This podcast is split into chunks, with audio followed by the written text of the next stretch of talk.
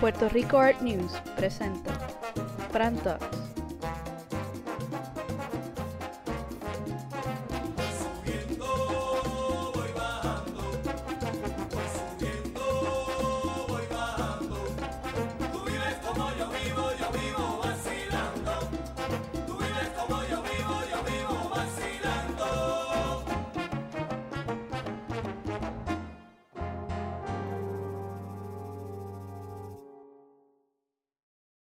Bueno, aquí está Icha.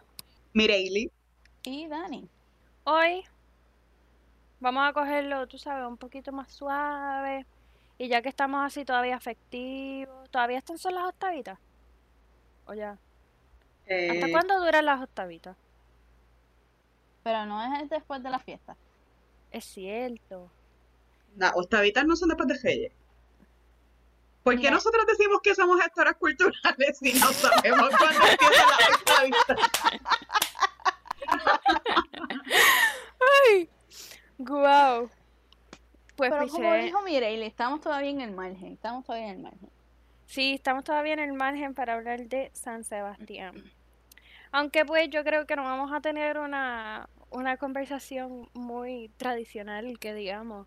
Así que pues no vamos a hablar mucho de santos de palo y del, y del party todo el tiempo. Vamos a hablar otras cositas ahí del santo.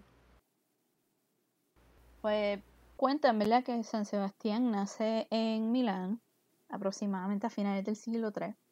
Aunque no sabemos mucho sobre lo que pasó antes de su martirio, sí se dice que la familia era una familia noble y milita- militar también. Para la sorpresa de nadie, San Sebastián entra a la milicia y dentro de la milicia alcanza el rango de jefe de la Guardia Pretoriana, que es en esencia el Secret Service del emperador. El emperador en turno era Diocleciano. Eh, tengamos en mente que para este punto todavía había una persecución hacia los cristianos y pues esto resulta en unas muy malas consecuencias para el Seba, pero eso hablamos ahorita. Bajo el mando de Diocleciano, el Estado se convierte en una monarquía absoluta, que se divide en cuatro partes. Y este le da el liderato a dos Césares, Galerio y Constancio, y a dos Augustos, siendo él mismo Diocleciano y su corregente Maximiano. Entre aproximadamente el 303 y el 304 se ponen en marcha cuatro edictos que dan paso a lo que hoy se conoce como la persecución diocleciana o la gran persecución. Esta persecución fue de los últimos intentos de erradicar el cristianismo dentro del Imperio Romano. El primer edicto ordena la destrucción de los lugares de culto, al igual que las Sagradas Escrituras. Y a su vez, pues le quita derechos civiles a los cristianos. El segundo eh, da orden de encarcelar absolutamente todo el clero, quitándole entonces a los cristianos pues, sus líderes religiosos. Y con el tercer edicto vino una opción de libertad para este clero encarcelado, que era o aceptas a los dioses romanos o te mueres. Y el último, el cuarto edicto, exige que todos los cristianos le rindan sacrificio a los dioses romanos. ¡Qué horrible! Pues durante este tiempo, ¿verdad? Sebastián, eh, cuando no estaba haciendo actos de milicia, pues estaba en la cárcel visitando a sus amistades cristianas que también habían sido encarcelados y de paso pues se pasaba convirtiendo uno que otro militar por ahí. Y con el paso del tiempo ocurre lo inevitable y lo descubren. Diocleciano, hay otras fuentes que dicen que fue Maximiano, pero pues son corregentes, so maybe se da cuenta, ¿verdad? Cuando se entera de esta gran traición, condena a Sebastián a morir. Y ahí es donde ocurre el primer martirio del santo. Quienes habían sido sus compañeros militares hasta ese punto, pues lo amarran a un árbol y desatan sobre él una lluvia de saetas o flechas.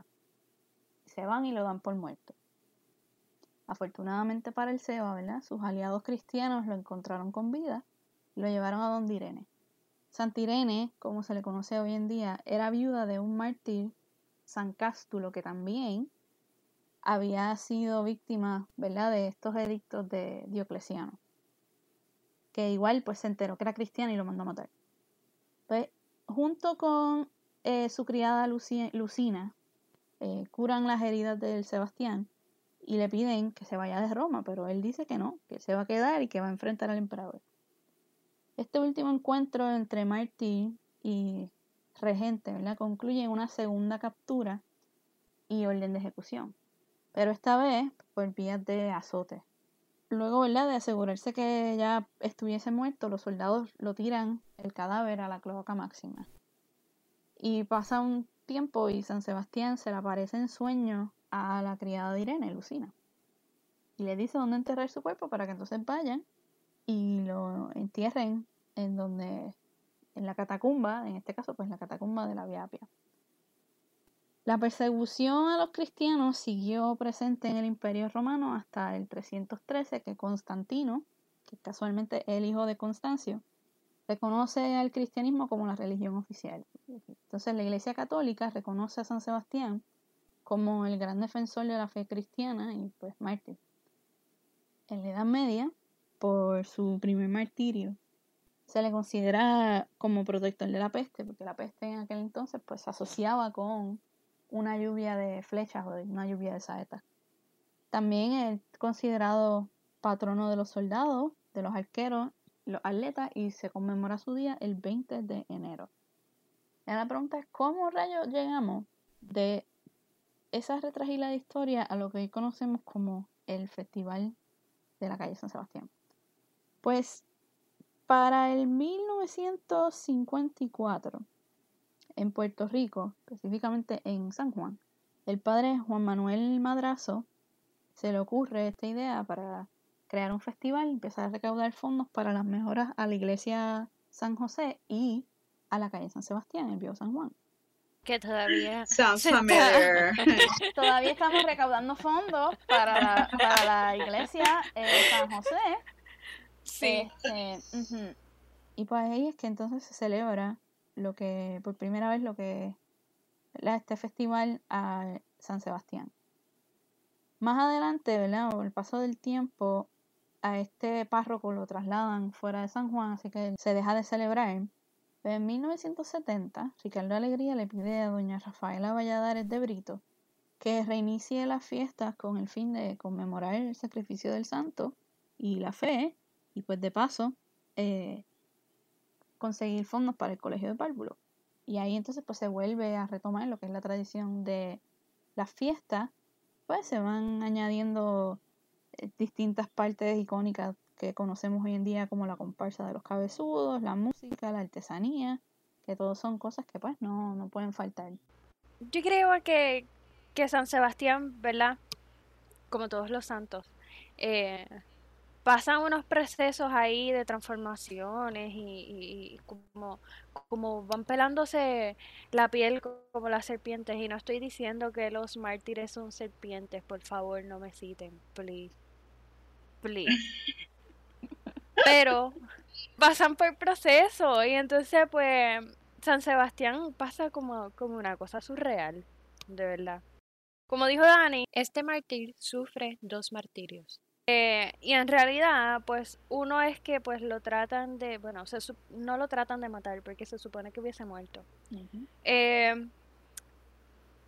flechado, pero en realidad muchas veces cuando vamos a verlo en la iconografía o lo vamos a ver en, en, en, ¿verdad? en, en pinturas, en fotografías, en esculturas, eh, en códices, en trípticos eh, y en muchas otras cosas que podamos ver a San Sebastián, siempre es bien importante leer las imágenes. Y cuando San Sebastián tiene tres flechazos, corresponden a los tres clavos de Cristo. Si tiene cinco flechazos, corresponden a las llagas del cuerpo de Cristo. Y estas dos cosas son a propósito. El desarrollo de San Sebastián eh, se ve como un paralelismo a, a la vida de Cristo. Y esto pues lo voy a retomar más adelante, pero tengan eso en mente. Es- aunque, ¿verdad? Eh, ese icono, si empezamos a hablar de, de la homoerotización de, de San Sebastián y decir que se parece a Cristo es como un escándalo.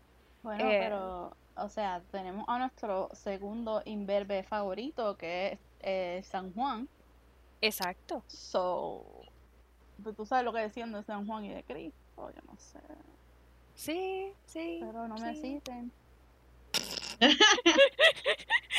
Eh, Este, estamos bien claras las tres de que nos van a desheredar después de este podcast, pero esto se tenía que decir y nosotros lo vamos a decir. Exacto. Y en todo caso, y muchas veces en las representaciones te pueden ver que él tiene una capa así bien majestuosa como las de Walter Mercado. Pero una cosa fabulosa. Y entonces los ángeles le aguantan las capas y, ahí caen las flechas y, debajo de ese manto gigante pues está el pueblo pidiéndole pregarias para pues, que los protejan con, eh, de la peste. Y la otra cosa es que se considera como el patrón de los oficios relacionados con el hierro y la flecha. Tanto así como los arqueros, ballesteros, tapiceros o vendedores de este metal. O sea, no, ¿por qué? Eso está bien, cabrón. No, eso es bien injusto. Eso es bien injusto. Un santo es santo de tantas cosas. No, no, pero es que no es, no es- es eso, pero es el hecho de que es como que, como te mataron por flechas, pues tú eres el santo de los arqueros. Exacto. ¿Qué? ¿Qué sé yo? Está Eso es como... Sí, pero la- en las primeras obras de San Sebastián, eh, como trípticos y códices, desde el siglo V al siglo XV, eh, se representaba a San Sebastián como los padres de la iglesia. O sea, ya pueden imaginarse. Hombre de edad, barbudo, con pelos blancos y túnica, casi siempre en posición frontal, así como, como en foto de graduación que te ponen el podio ese de embuste. Pues así. Así, pero viejito.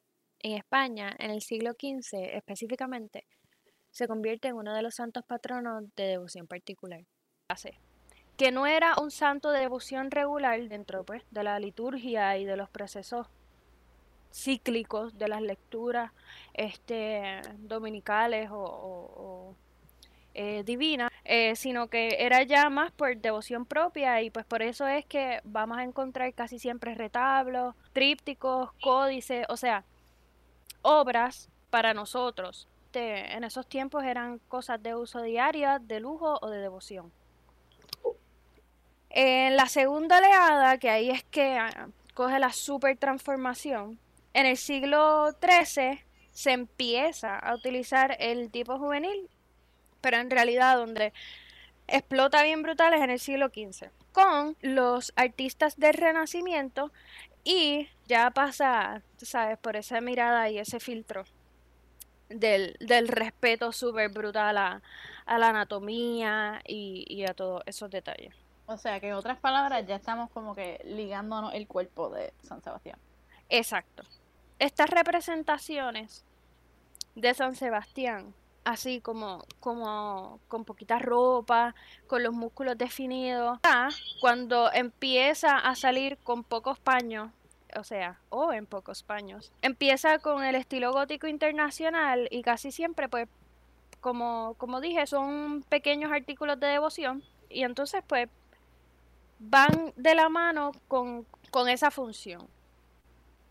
No vamos a buscar una estética súper bella, no vamos a encontrar un cuerpo súper fuerte, este, ni tampoco como tan suave que lo vemos en, en el Renacimiento, sino que pues todavía va, va a tener esas dimensiones 2D, pero es una figura que sale pues técnicamente desnuda o en paños menores.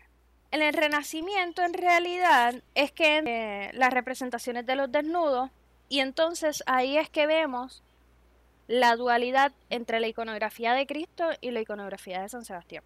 Si en realidad nos ponemos a pensar así como que este a Cristo en la cruz, a Cristo flagelado, em, cuando va de camino al Calvario también, todas estas cosas que quizás, ¿verdad? No las atemos de, de manera súper directa.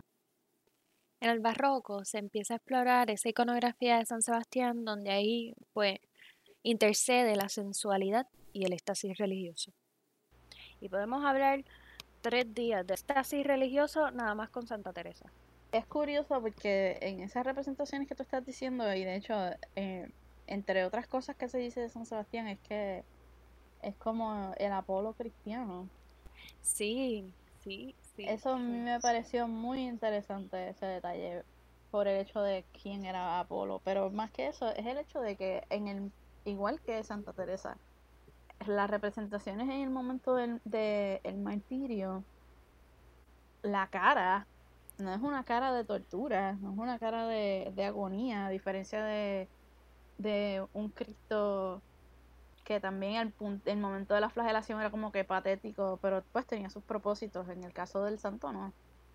Al contrario. Era pure bliss como la Santa Teresa. Sí, pero es que vamos, o sea, hello, es, es tú siendo como, como, como un, un- un- una persona bien devota y todo lo demás, la experiencia religiosa, este, es lo más cercano que tienen a Dios. O sea, imagínate, tú, tú, tú queriendo ir a Disney toda tu vida y de momento te montas en el avión para ir a Disney. Ajá, puro éxtasis, literal. Es como que the, the fast pass to God fue ir tu Bueno, éxtasis. Siguiendo esa línea del fast pass to God, la manera de conseguir la santidad era por vías del martirio, so Tenías que morir. morir y sufrir.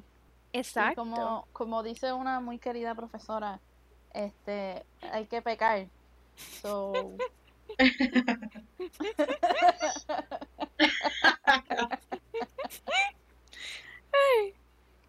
Voy a hablar así como que de San Sebastián de, de Miguel Ángel en la Capilla Sistina, porque en verdad este chisme está bueno. En Miguel Ángel eh, se le, ¿verdad? Se le otorga el proyecto y comienza en 1535 y termina en 1541 de pintar el juicio final. Pero si nos ceñimos a esa época, eh, entendemos, ¿verdad? Como que pues eh, la admiración, y esto va a sonar súper genérico, pero pues eso era lo que se estudiaba, eh, la anatomía y el, y el cuerpo. Había una veneración, en realidad un culto a, a la musculatura y, y al cuerpo. Y yo creo que al pelo, pero eso también es otro, es otro. Eh, Miguel Ángel se vuelve loco y pues pinta a todo el mundo. En ese todo el mundo se encuentra San Sebastián. Pero lo que pasa es que él pinta a todo el mundo desnudo. Y para ese tiempo había un revolú con la reforma protestante y los saqueos de Roma. Así que el hecho de que él pintara eso desnudo trae problemas porque si hay gente desnuda hay que taparla. Porque eso puede llevar al pecado y a la herejía y, y, pues pintar cosas o personas desnudas o gente desnuda pues no se puede.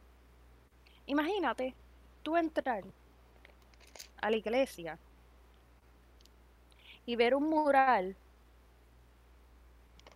qué sé yo, de 50 pies con un chorro de gente desnuda ahí. ¿Tú vas, ¿En serio tú vas a estar prestando atención a la misa? para absolutamente nada. Definitivamente no. a Miguel Ángel lo, lo persiguen y, y pues este por esa por ese por ese mural de hecho regente desnuda ahí este y pues el, los papas eh, Pablo III y Julio III le dieron break al mural de Miguel Ángel, pero ya en 1565 pues deciden ponerle esos este paños eh, púdicos para pues que todo el mundo no estuviese desnudo. Así que en realidad, si van a la capilla Sixtina hoy, no, en verdad hoy no van a ir, pero si van a la capilla Sixtina, eh, lo que van a ver es lo que está hecho luego de que se le añadieran los paños púdicos. Y entonces, pues San Sebastián está, hace, ¿verdad? Está en el, en el mural y tienes eh, su martirio en la mano que tiene una, dos, tres, cuatro, cinco flechas. Así que esas corresponden a las llagas de Cristo.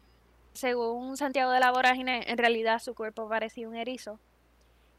Y pues si su cuerpo parecía un erizo, pues no puede tener ni tres ni cinco flechas. Pero como esto es, estas son imágenes de devoción, no es necesariamente contar la historia como es, sino que tenga un sentido para las personas cuando la vean. Entonces, en 1570, eh, ya Miguel Ángel había fallecido, el Greco propuso repintar el juicio final, pero pues esta, esta vez con la idea de con la idea de la contrarreforma. Pero para ese entonces el fresco del juicio final ya era tan aceptado entre los religiosos que el Greco tuvo que abandonar Roma por inventarse esa loquera. Pero en verdad yo no sé por qué tanto hate. Y ahora le di como un montón de fast forward. Eh, voy a hablar del San Sebastián contemporáneo, pero voy a hacer una lectura como que más política. Los Esquire covers de 1962 a 1972 fueron este, dirigidos creativamente por eh, Carl Fisher como fotógrafo y George Lewis como director de arte. Em, George Lewis, por si acaso, eh, ¿verdad? Eh, es un super, un superstar de la publicidad en Estados Unidos y ellos deciden eh, en 1967, a finales, tomarle fotos a Muhammad Ali. El 28 de abril de 1967, Muhammad Ali renuncia al servicio militar por razones religiosas y esto en realidad fue un drama tan y tan heavy que, que incluso fue más, más impactante que su conversión al Islam en, en 1964. O sea, vamos a, a, ir ese tiempo, vamos a remontarnos, vamos a hacer así como un viaje y, y a posicionarnos en esa época. Muhammad Ali, un hombre americano, negro y musulmán, decide no ir a la guerra de Vietnam, ¿ok? Este, él no estaba de acuerdo con ir a Vietnam, ni en cómo se estaba, ¿verdad? Cómo los Estados Unidos estaba eh, éticamente eh, interviniendo, porque pues nunca invaden, siempre intervienen. Ajá. Eh, eh, esa problemática y Jokes pues a on él-. Exacto. Él nunca estuvo de acuerdo con eso e incluso eh, como castigo eh, a, a esa, ¿verdad? Lo que era, entre comillas, que le hizo. Lo acusaron de draft evasion. Le quitan el heavyweight, este, uno de los heavyweight titles, que actually él es el único que tiene tres heavyweight titles. Eh, lo suspenden del boxeo y lo sentencian a cinco años de cárcel y una multa de 10 mil dólares. En esos tres años que pues supuestamente no estaba haciendo nada, eh, se puso a, a, dar discursos en universidades y a este sports celebrity, eh, utilizando su ejemplo eh, antes pues las cosas establecidas, ya sea el sistema, eh, la política, la economía, él siempre tenía una opinión de todo. Y en 1971 eh, el caso que, que él tiene en el Tribunal Supremo falla a, sus- a su favor y pues se libera de, de todos sus eh, de todos los cargos y de todas las multas eh, y nunca llegó a ir a cárcel porque pues uno de los acuerdos era que no iba a ir a cárcel hasta en tanto y cuanto se resolviera el caso. Pero, en- ¿verdad? Después de todo esto, llegó aquí porque Mohamed Ali, eh,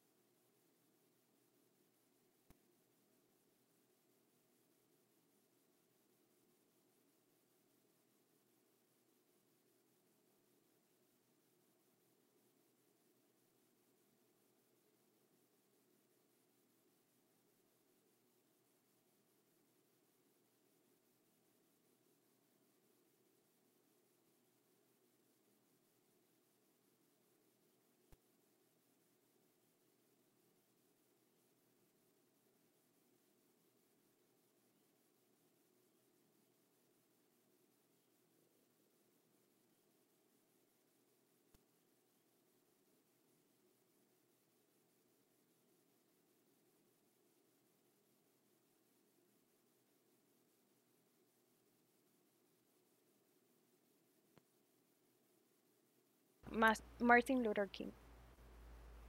So, la, cuando sale la revista, eh, ¿verdad? Ese mismo día ma- matan a Martin Luther King y, y esa imagen se... Yo creo que ahí fue como que cuando explotó todo.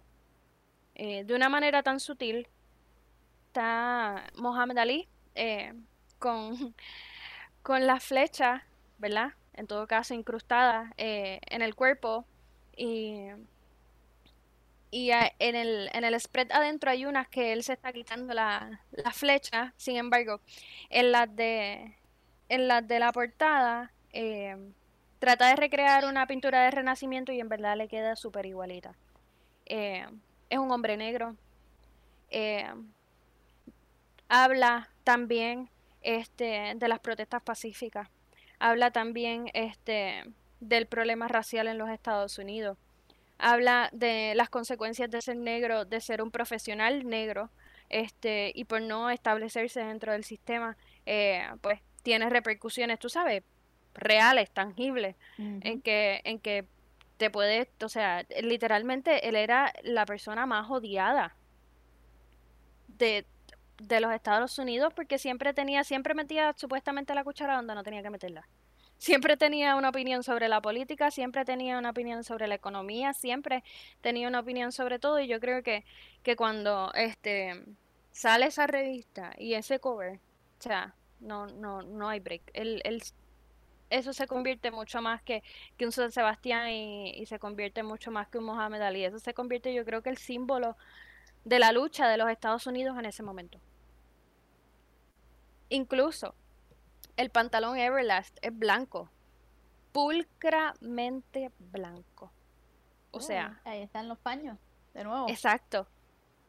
Y igual está, tú sabes, está en su atuendo de, de, de su profesión. Y hay veces que San Sebastián este, sale con túnica, hay veces que está vestido de, de eh, guerrero romano. ¿Sabes? Hay, hay un poquito de todo. Y entonces yo creo que la más reciente, en el 2006, y en verdad no le sale, es la de Tom Cruise y la revista Radar. Eh, en este caso, Tom Cruise eh, trata de ser el, el nuevo mártir. O el nuevo San Pobrecito. Sebastián. Sí, ay, sí, loca. De Scientology. So, si buscan, exacto, así de patético. Este, si buscan este la, la portada, en verdad es esa cosa alusiva a San Sebastián porque tiene flechas, tiene las manos amarradas también hacia la parte de atrás. Eh, ¿sabe? Hay elementos em, eh, iconográficos que sí corresponden, pero pues para mí como que no, no funciona igual como la de Mohamed Ali. Pero pues estoy comparando como que cosas bien diferentes. Pero si quieren buscar así como que representaciones en, medios de comunicación este grande, pues eso les puede funcionar. Aunque estos ejemplos, ¿verdad? Que, que hablé no, no tienen que ver mucho con, con lo homoerótico. Yo creo que, que esta lectura del San Sebastián queer, este, que entra también dentro del, ¿verdad? Le tiro una guiñadita, este, a lo erótico, a, a- al memento mori también, este, a la exquisitez de la muerte cuando, ¿verdad? Estás de camino a conocer a Dios, cuando eres un super mártir, cuando eres una persona devota, este, corresponde a, a lo que es la iconografía del Renacimiento.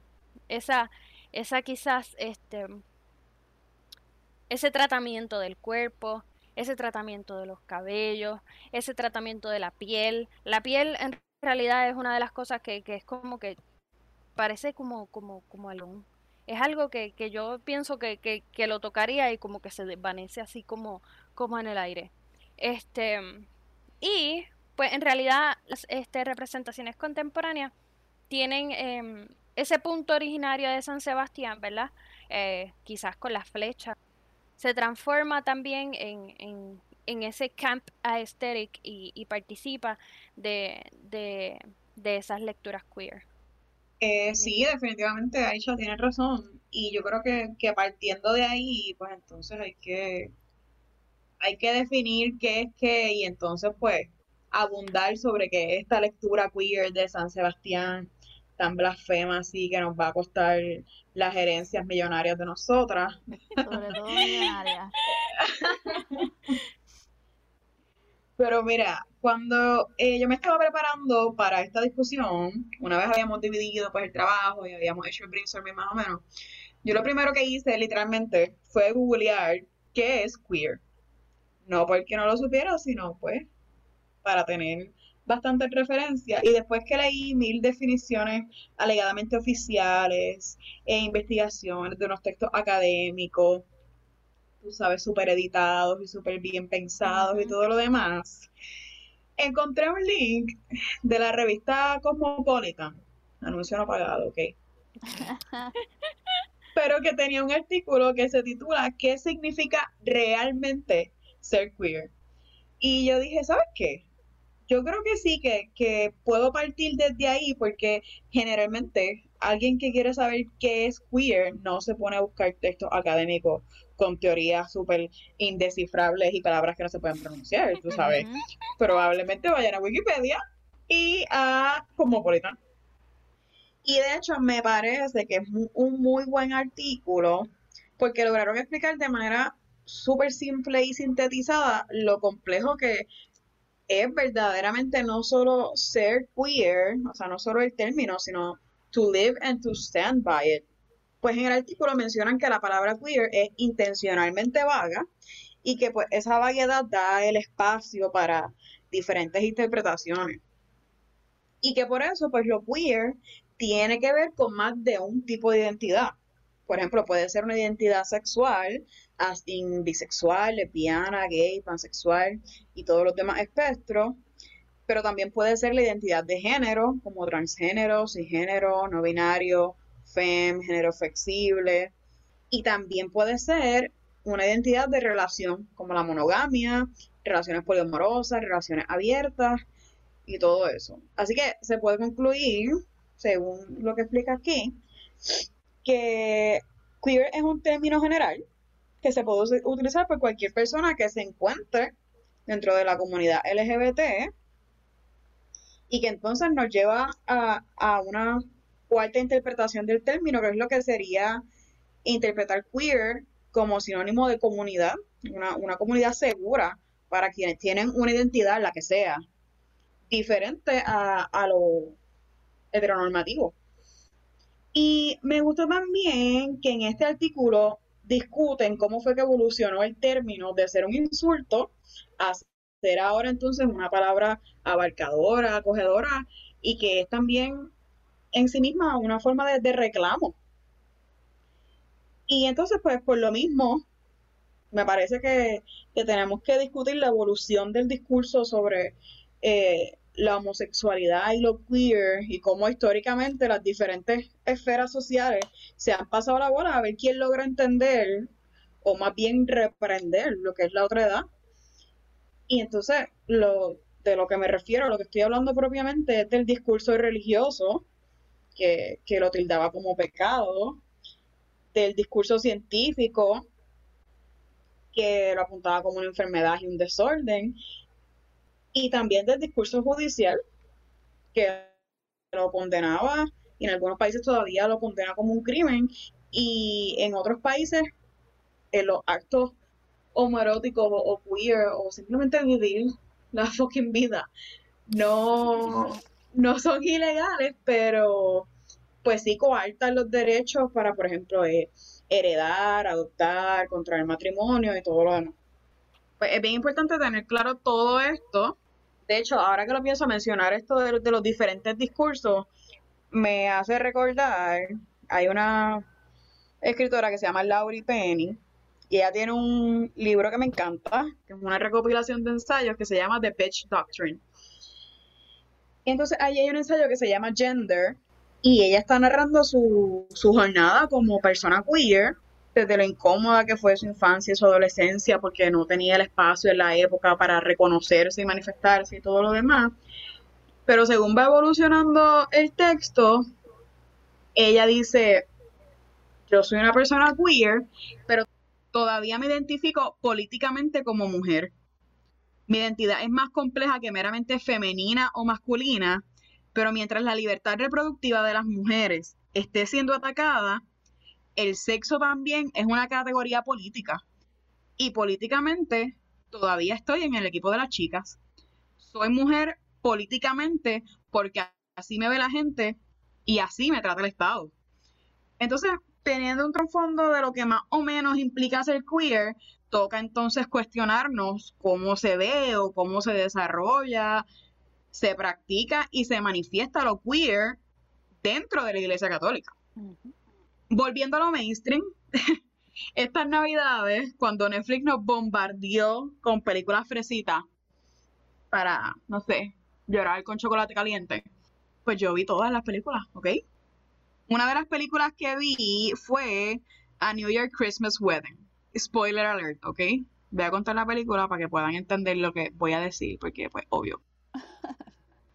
en resumen, es una comedia romántica super cursi, pero entonces tiene una historia interesante, porque la protagonista es una mujer negra latina que recibe la visita de un ángel que es super queer. Ese ángel la visita justo antes de que ella se case con este hombre negro millonario, que, by the way, quien interpreta este personaje es el, el director y escritor de la película.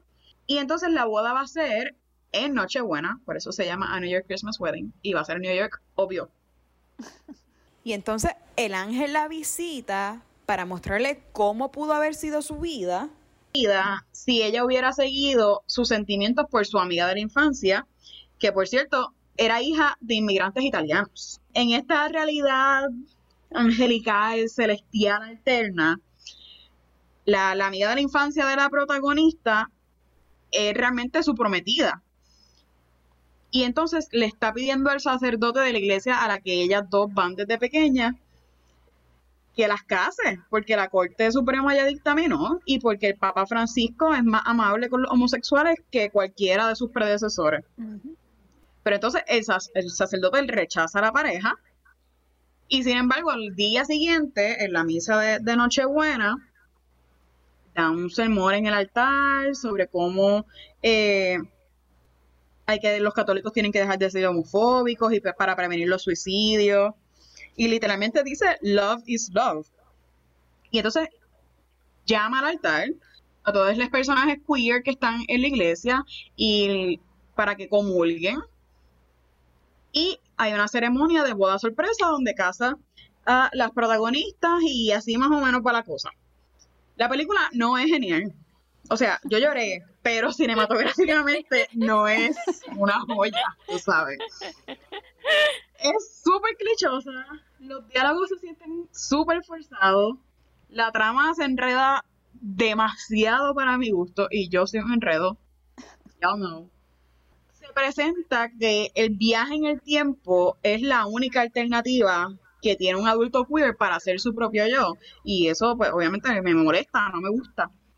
Pero esta película genera a very much needed conversation sobre lo queer dentro de la Iglesia Católica. Y contrario a como se muestra en la película, la Iglesia Católica no prohíbe la comunión a los homosexuales, pero sí requiere que las personas confiesen sus pecados antes de la comunión, lo que a su vez requiere un propósito de enmienda.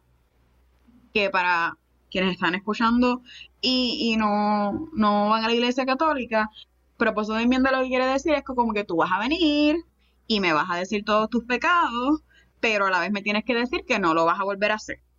Como pinky promise kind of thing. Pues sí, pueden, pueden comulgar, pero ciertamente la Iglesia Católica no oficia ceremonias de matrimonio entre personas del mismo sexo. Lo considera pecado. Pero algo que sí es cierto que se menciona en la película es que el Tribunal Supremo se pronunció y anunció en el 2015 que es inconstitucional prohibir el matrimonio gay. Y también es cierto que el Papa Francisco eh, ha hecho unas expresiones eh, bastante receptivas hacia la comunidad LGBT, que de hecho, tan reciente como en octubre de el trágico 2020, eh, hacer un documental no es trágico por esta expresión, es trágico porque fue trágico, en octubre del 2020 se dio a conocer un documental que se llama Fra- Francesco. Y en ese documental, el Papa dijo que los homosexuales tienen derecho a estar en familia y que son hijos de Dios.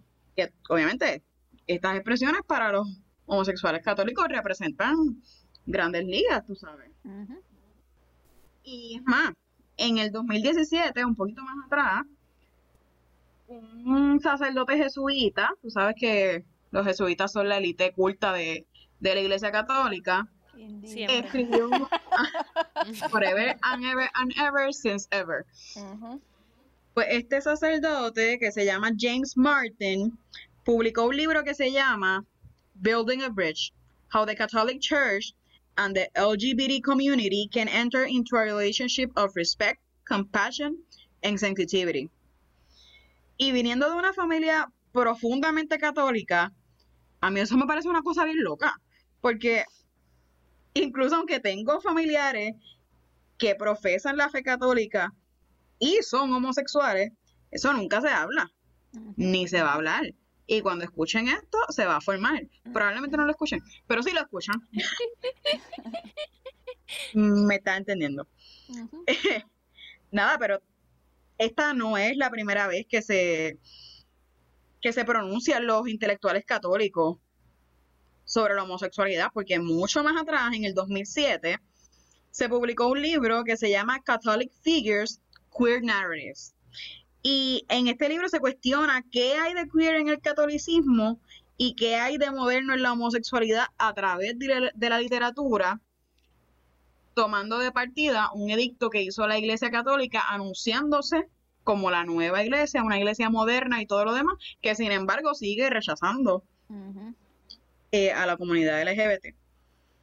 Pero entonces, los miembros creyentes de la comunidad LGBT se niegan a que sus únicas dos opciones sean vivir en el Evangelio sin vivir su sexualidad o vivir su sexualidad y pasar la eternidad en el infierno.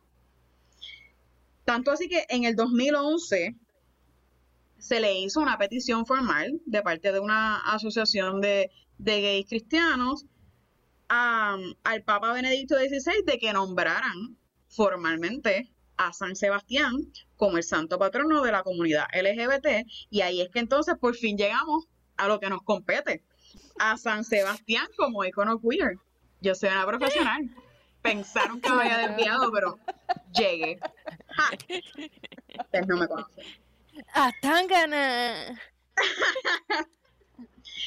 Y digo que nos compete porque, pues, hoy más que nunca resulta relevante tener esta discusión en una isla donde no solo hay un municipio que lleva el nombre de- del santo, sino que anualmente se le dedica un fin de semana, casi una semana entera.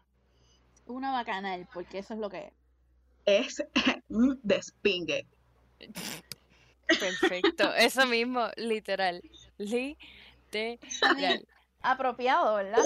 Muy apropiado. Sí. Pun intended. Yep. Este, pero me encanta el hecho de que en realidad tanto, ¿verdad? Voy ahí a la, a las similitudes. San Sebastián en realidad se, entonces pasa, ¿verdad? A esa lectura homoerótica por la representación y lo y en realidad por lo que puede significar este la imagen adscrita al renacimiento pero yo creo que también y, y esto pues lo leí eh, se dice que que esa asociación de y los poderes antipestíferos ¡Ja! You got it, girl. Yes. Este, de San Sebastián, em, como icono gay, pues ya, ya se veía, ¿verdad? Ya tenía los echados como, como icono homoerótico, pero se, se glorifica como, pues, salvador de la peste cuando em, eh, en los 80 se da el revolú, bueno, el revolú, ¿no?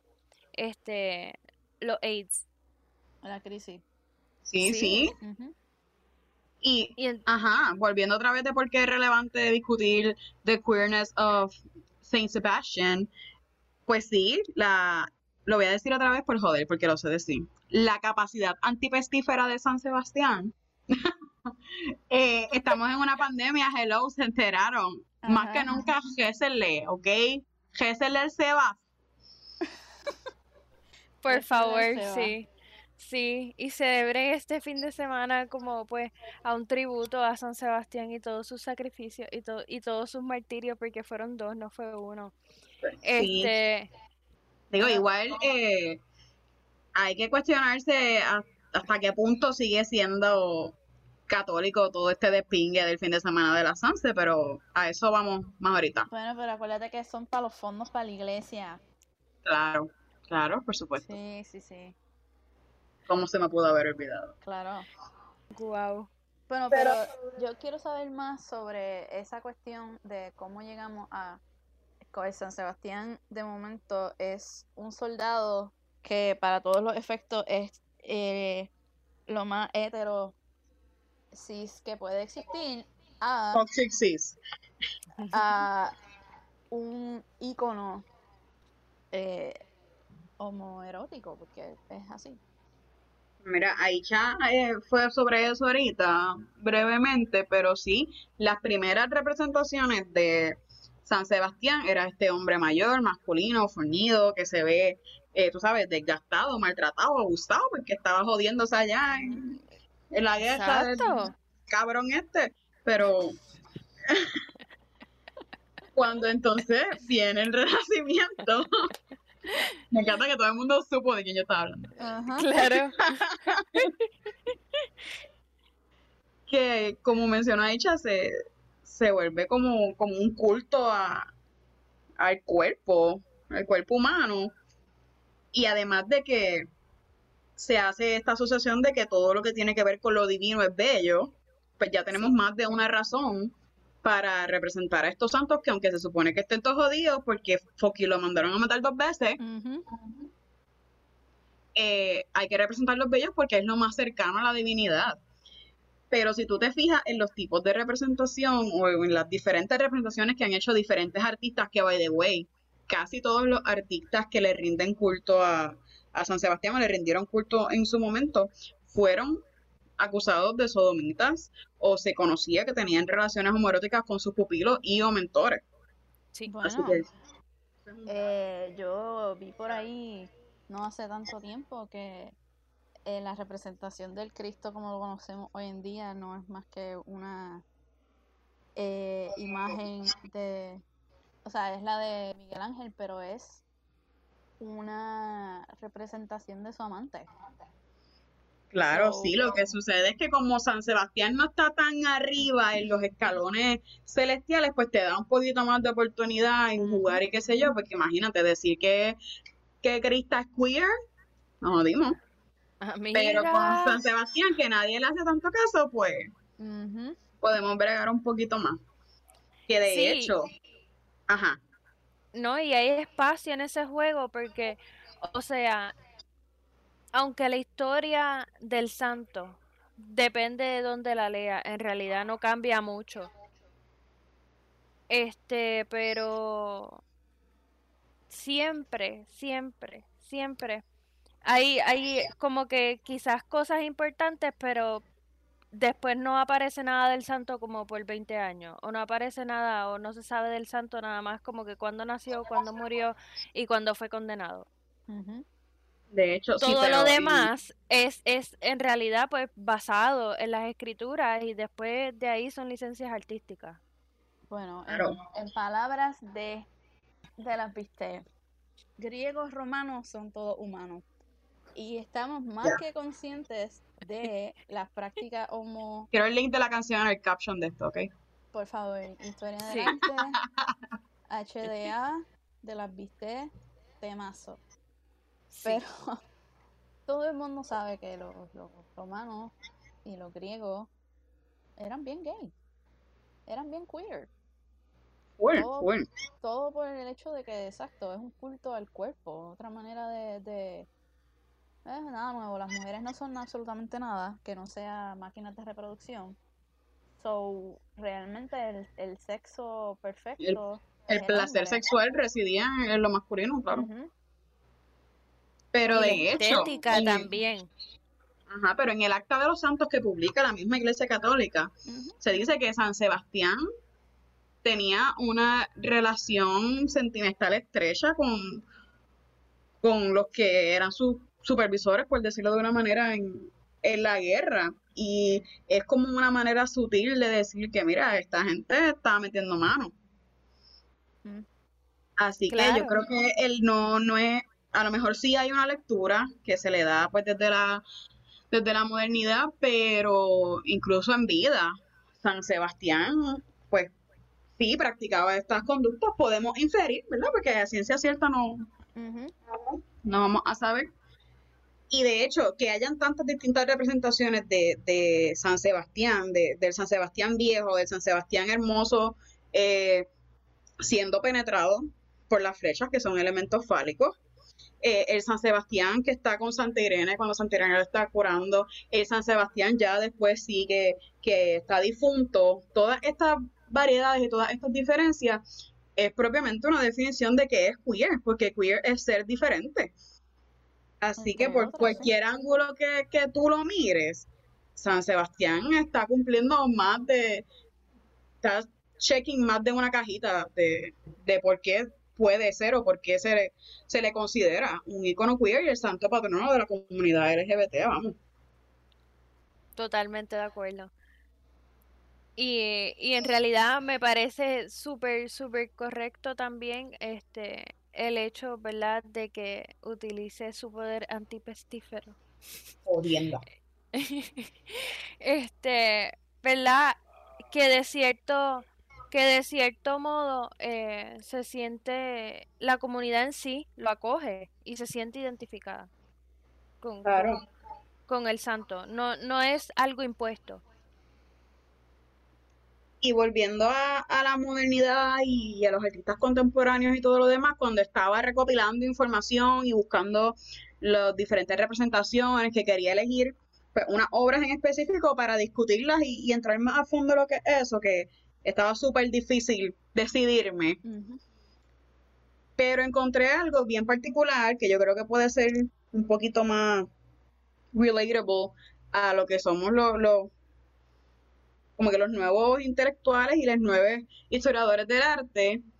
Y es que Salvador Dalí y Federico García Lorca, secreto a voces, eh, eh, que compartían esta relación homoerótica, en una de las cartas que Dalí le envía a Lorca, se le envía en un momento dado que él estaba desarrollando un texto sobre quién era San Sebastián, porque dentro de sus creencias surrealistas y todo lo demás, él decía, mira, es que San Sebastián lo están matando, tiene flechas por todos lados, está sangrando, y su expresión siempre era de dolor, pero de placer a la vez.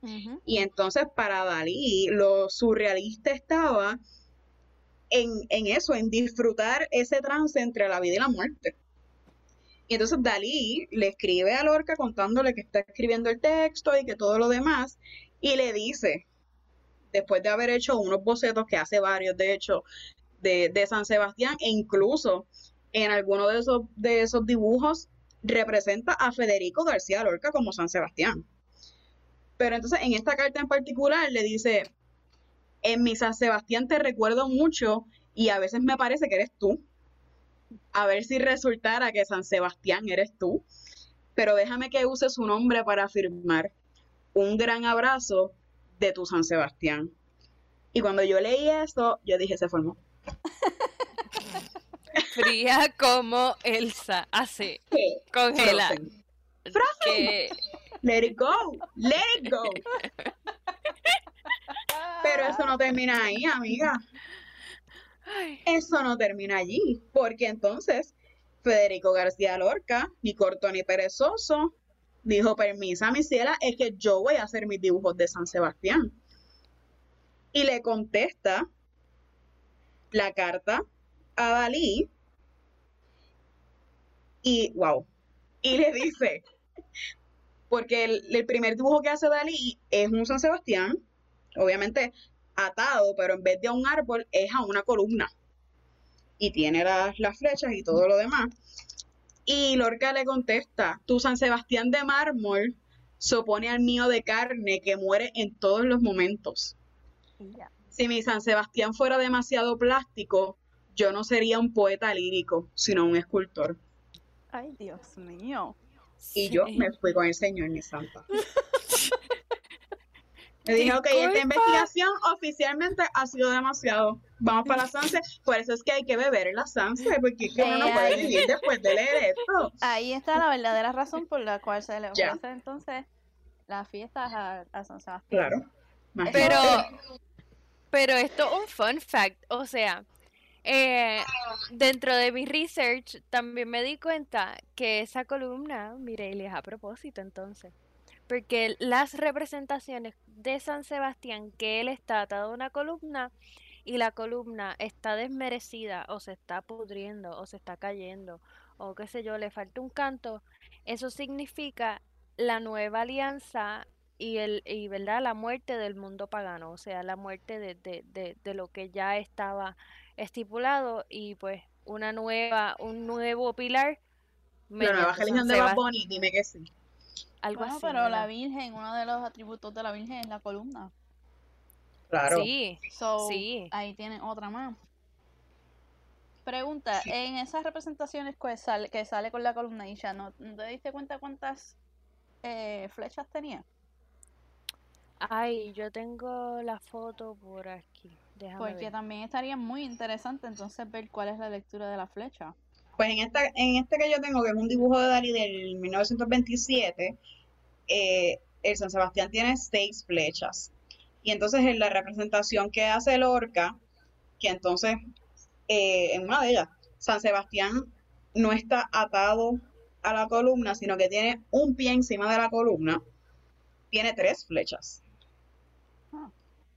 Pero entonces, en contraste con esta, esta conversación san sebastianística de, de Dalí y Lorca,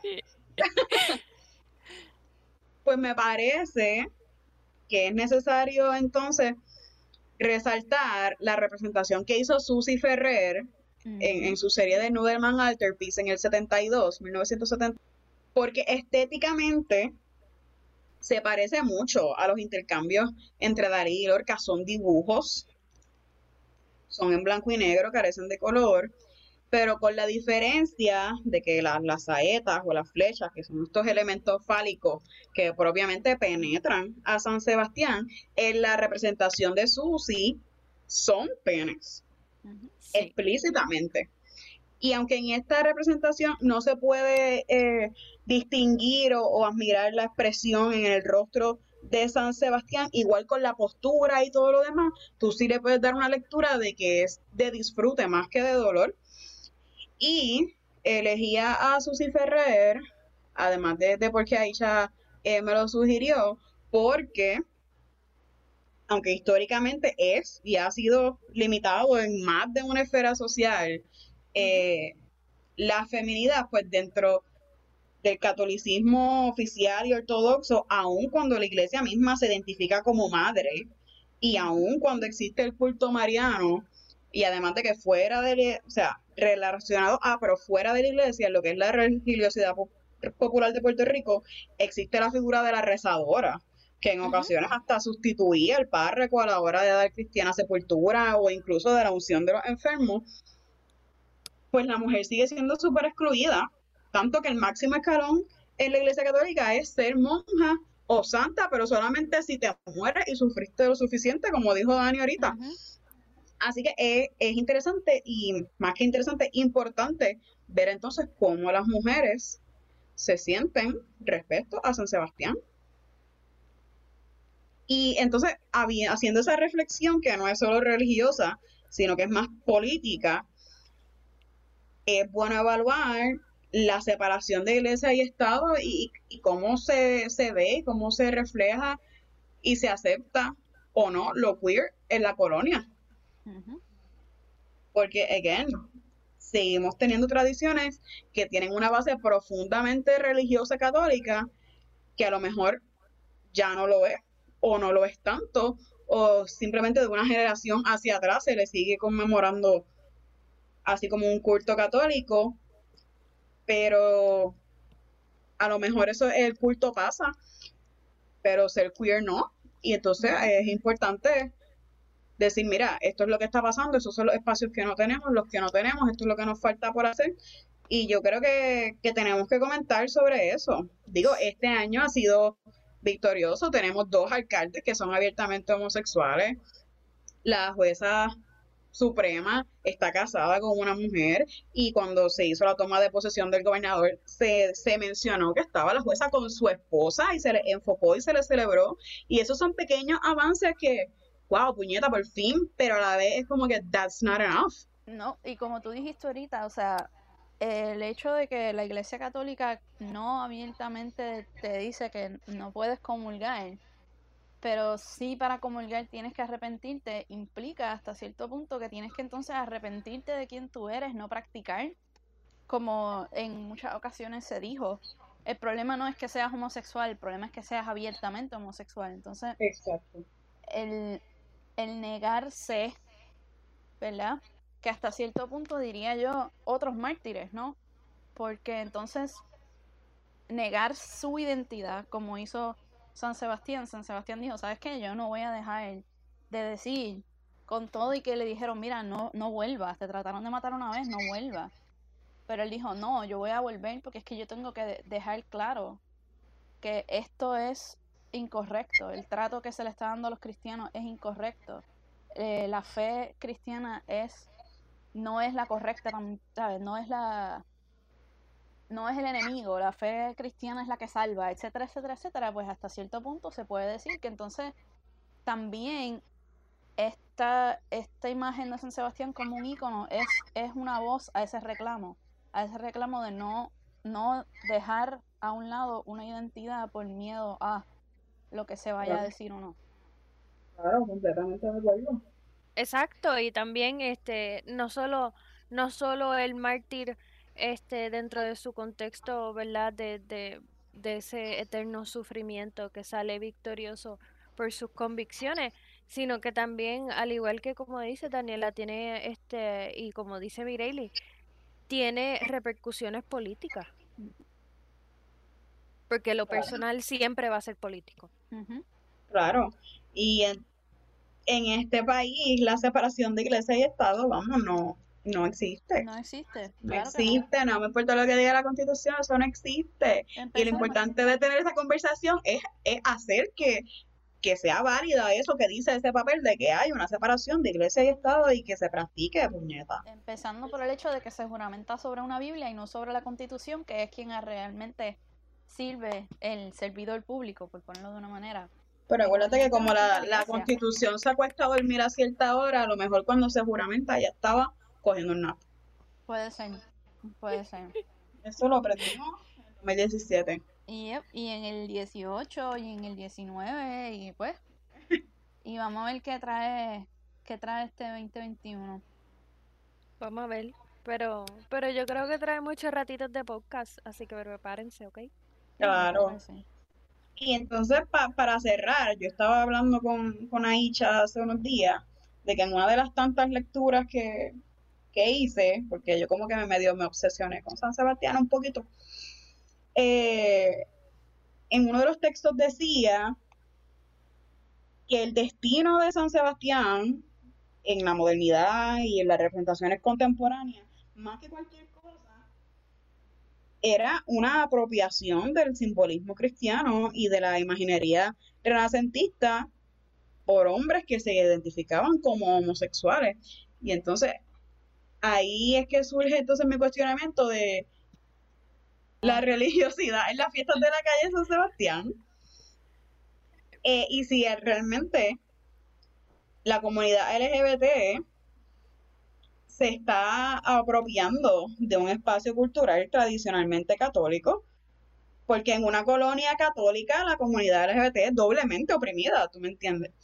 Y, y si la respuesta a todas estas interrogantes es que sí, se podría entonces hablar de un sincretismo LGBT, porque no sería entonces la primera vez que otra cultura o, o una esfera social oprimida se apropia de los símbolos de la Iglesia Católica como ente opresor, porque tenemos el sincretismo indígena durante la colonización y las misiones jesuitas en el Uruguay, donde hay templos que tienen sirenas, templos católicos con sirenas en su arquitectura, Eh, y además obviamente del sincretismo eh, afrocaribeño y, y la santería y todo lo demás, así que a lo mejor no es que está pasando, a lo mejor no llega a pasar nunca, pero es bueno preguntarse, ¿hay la posibilidad de un sincretismo LGBT? Bueno. Yo Digo que, digo, que es una, una pregunta tricky también, porque si tiene que ser secreto es porque todavía nos tienen el pie encima, tú sabes, pero es esa una de las formas de sobrevivir. Bueno, en cierto modo es una manera de resistir, ¿no? Claro. A, a todo cojón estamos aquí y no nos vamos a ir.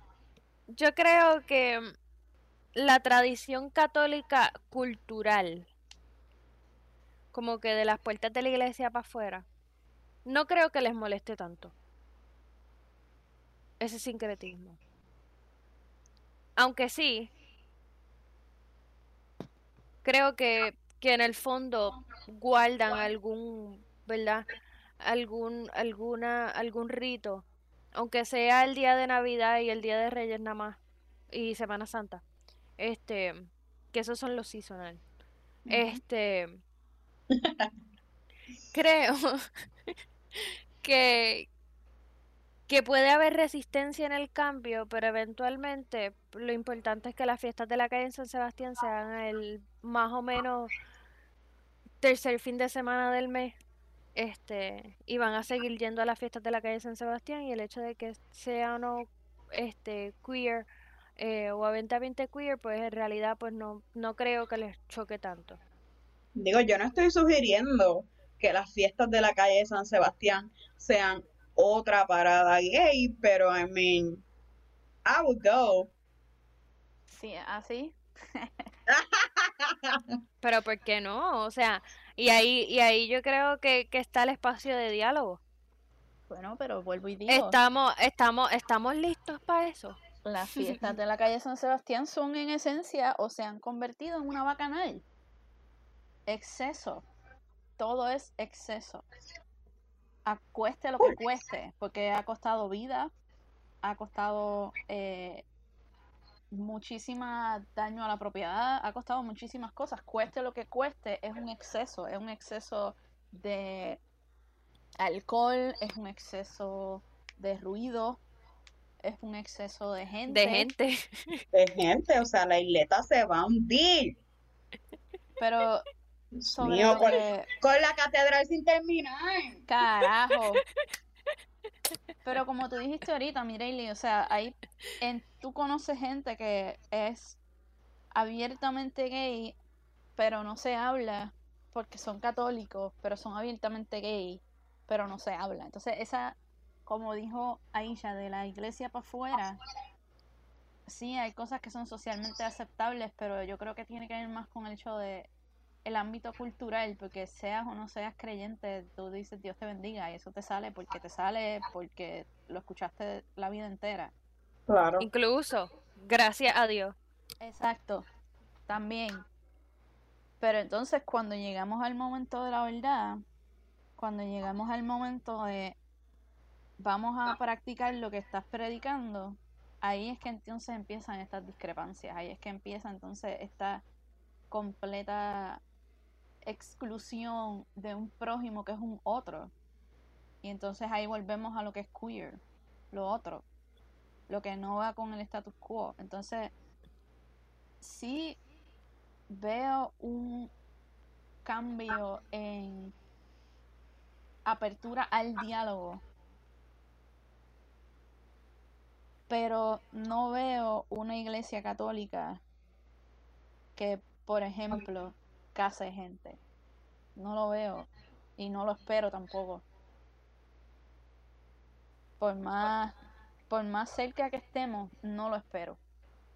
Porque por la historia de la Iglesia Católica, que es altamente violenta, no, o sea, hay un precedente para no esperarlo, para no estar sentados ahí esperando a que eso vaya a pasar. Sin embargo, son estas cosas que sí están pasando, como lo que dijo el Papa, que es como una garnata a ese fundamentalismo católico, apostólico, romano y ortodoxo.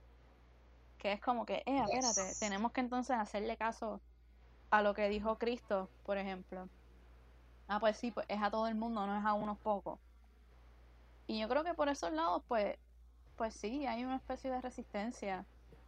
eh, y hay una cierta apropiación de, de estos espacios. Y ojalá, ojalá que se continúe con esta conversación en otros ámbitos. Claro, y, y que también que, bueno, que el arte siga siendo el canal para manifestar todas estas conversaciones tan necesarias. Yo creo que, que sí, que, que los artistas, los artistas y las artistas tienen que atreverse, tienen que, que asumir postura. Ujú. Tú no, no puedes hacer feliz a todo el mundo. Sorry. No. Tampoco debes tratar. Eso no es algo que uno debería buscar tampoco.